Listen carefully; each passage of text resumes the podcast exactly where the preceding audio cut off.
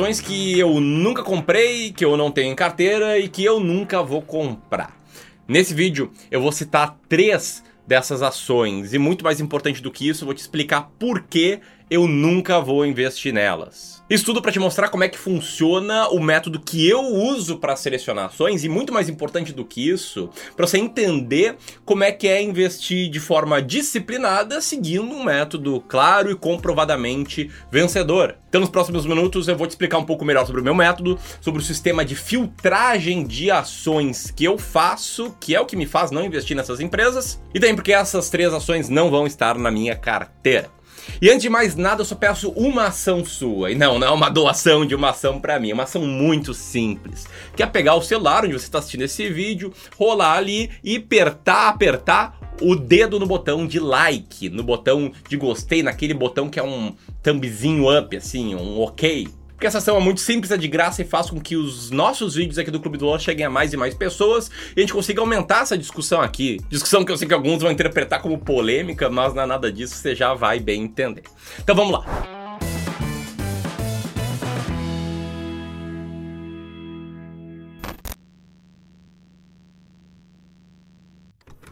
Então a primeira ação que eu não vou ter em carteira são as ações do Banco Inter. E quando eu falo isso, você até pode pensar que é porque eu não acredito na tese de fintechs e prefiro, sei lá, os bancões, ou que eu ainda acho o valuation do Banco Inter, Nubank e afins bastante esticado. Ou você pode achar que, diferentemente do monstro do Leblon, aquele grande investidor que se alavancou comprando ações do Banco Inter, eu acredito que essas ações estejam sim muito caras. Mas não é isso, tá? Eu não invisto em Banco Inter por conta de um grande motivo que eu já vou te explicar e que tem tudo a ver com essa imagem. Então, essa imagem representa os filtros que eu aplico para sair de um universo de 400 empresas investíveis para o universo de mais ou menos 190 empresas que eu possa investir.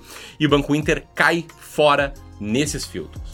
E cai fora por dois pontos. Primeiro, como uma aproximação do lucro operacional, a gente usa aqui o EBIT. EBIT significa Earnings Before Interest and Taxes. E é basicamente uma linha do DRE, do demonstrativo de resultado de exercício de uma empresa normal. E quando eu falo empresa normal, eu falo a todos os setores, com exceção do setor bancário. Porque o setor bancário tem uma dinâmica de balanço bastante diferente. Ele não tem EBIT, a receita é toda financeira. E aí entra o segundo motivo motivo também que eu já vou te explicar quando eu te contar sobre a segunda ação que eu não compro, nunca vou investir. Eu sei que você pode pensar, poxa Ramiro, mas bancões como o Itaú foram muito bem historicamente, tiveram um retorno muito bom, os acionistas ganharam muito dinheiro. E sim, é verdade, tá? Itaú, Banco do Brasil, Santander, ah, atualizado por dividendos em prazos mais longos, 10, 15 anos, foram grandes vencedores do mercado. O próprio Banco Inter, desde o IPO, é uma ação que subiu bastante. Mas eu não invisto no Banco Inter não é porque eu não acho que vai subir, é porque eu tenho uma estratégia clara que também foi testada no passado, testado como é que ela, como é que comportaria uma carteira com as 20 ações mais baratas da bolsa. E o teste trouxe resultados muito positivos que seis anos atrás me impressionaram e me fizeram passar a investir em ações dessa forma, na gestão da carteira dos meus clientes. E adivinha, os meus primeiros clientes de investimento tiveram resultados muito bons no período acumulado. Nos últimos cinco anos e meio, por exemplo, meu primeiro cliente de gestão de carteira teve esse resultado na carteira de ações brasileiras. Lembrando, isso aqui não é teste, isso aqui é o resultado real da carteira de ações desse cliente, sem ter comprado nenhum banco em nenhum momento. E o grande ponto é, existem várias formas de chegar do ponto A, é você hoje, até o ponto B, é você hoje com um patrimônio maior que se multiplicou e foi preservado ao longo desse período. E o mais importante é você seguir uma estratégia que seja vencedora, que você entenda e seguir com disciplina. Por isso que eu não compro bancões. Aliás, se você hoje não investe com uma estratégia clara, não tem clareza, não sabe exatamente quais ações comprar, e quando compra uma ação, não sabe por que comprou, não sabe o que vai te fazer manter ela, não sabe o que vai te fazer vender ela, o negócio é o seguinte, tá? Em poucos dias, a partir do dia 18, eu vou ministrar um curso completo, online e gratuito, financeiramente gratuito, chamado As Ações Mais Baratas da Bolsa em 2022. Nesse curso eu vou te explicar a minha estratégia, te mostrar o passo a passo dela e vou chegar junto contigo na lista das 20 ações mais baratas da bolsa com base nessa estratégia que eu já sigo há alguns anos. E quando eu falo que o curso é financeiramente gratuito, é porque ele vai rolar por um prazo muito curto, entre os dias 18 e 23 de janeiro, e depois ele acaba. Então, para participar é muito simples, além de colocar na tua agenda a data e o horário, né? Da primeira aula, a primeira aula já no dia 18, você também tem que se registrar. Apertando aqui, vai cair numa página em que você coloca seu nome, seu e-mail e ponto. Você garantiu sua vaga nesse evento. De novo, se você quer investir com muita clareza, com uma estratégia clara, esse é o caminho que eu indico. Vou deixar o link aqui também na descrição e no comentário fixado, beleza? Bueno, vamos lá. Para a segunda ação que eu não invisto e nunca vou investir. Essa aqui não é uma ação de um banco. Essa aqui é a ação de uma empresa chamada BB Seguridade. E é engraçado que aquilo que acontece quando eu comento que eu não vou investir em Banco Inter acontece também quando eu comento que eu não vou investir em BB Seguridade. Tem pessoas que perguntam: "Poxa, Ramiro, mas essa empresa, ela é estavelmente uma boa pagadora de dividendos, está com yield de 5% atualmente?". Outras pessoas pensam: "Poxa, você não vai investir mesmo com o lucro normalizado voltando a crescer e a sinistralidade caindo?". Alguns ainda investigam mais e pensam: "Tá, já sei porque você não investe em BB Seguridade, porque ela é controlada pelo Estado. Afinal, 66% do capital das ações ordinárias da Seguridade são do Banco do Brasil e 50% das ações ordinárias do Banco do Brasil são do governo federal. E de novo, não é por isso, é por causa da minha estratégia de investimentos. Lembra que comentei ali quando eu falei de Banco Inter, que tinham dois motivos que me faziam não investir, e o primeiro deles era o fato de que bancos não têm EBIT? Pois bem, seguradoras até têm EBIT, embora a receita financeira seja muito importante para a parte operacional delas.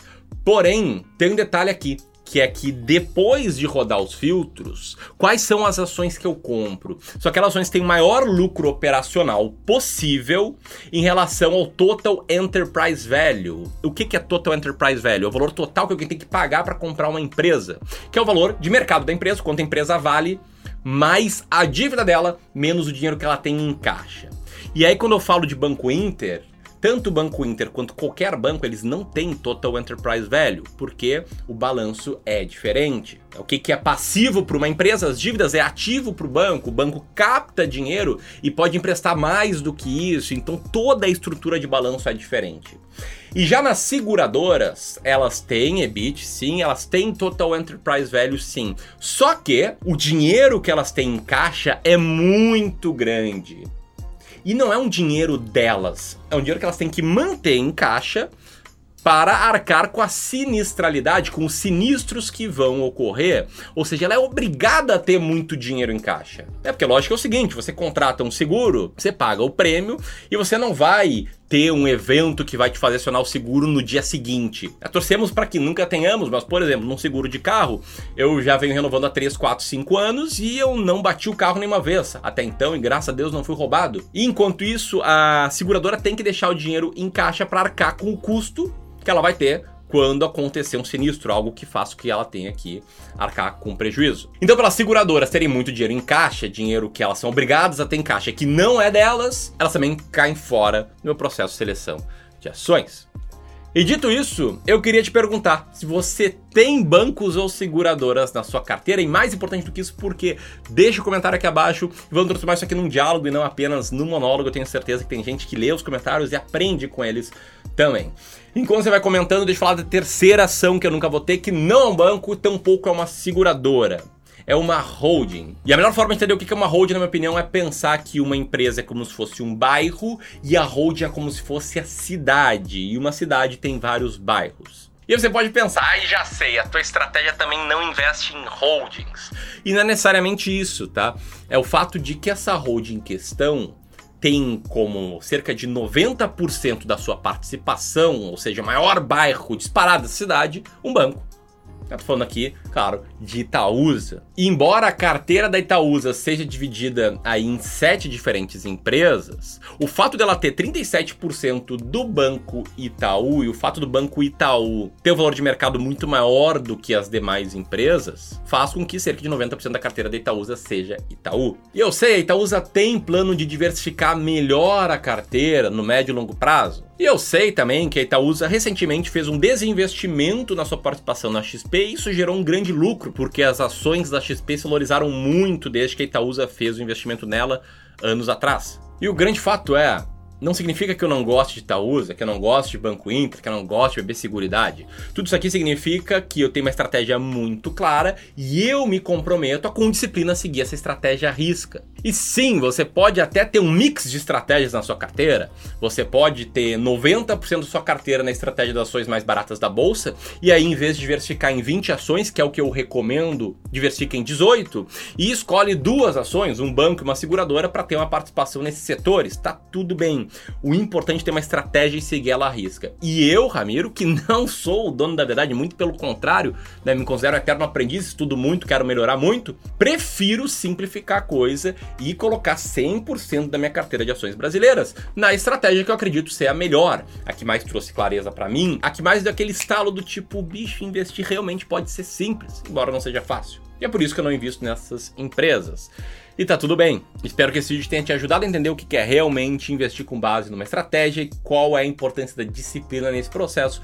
Se você quiser ir além, vem conosco. Nações mais baratas da bolsa começa em breve. Grande abraço e até mais.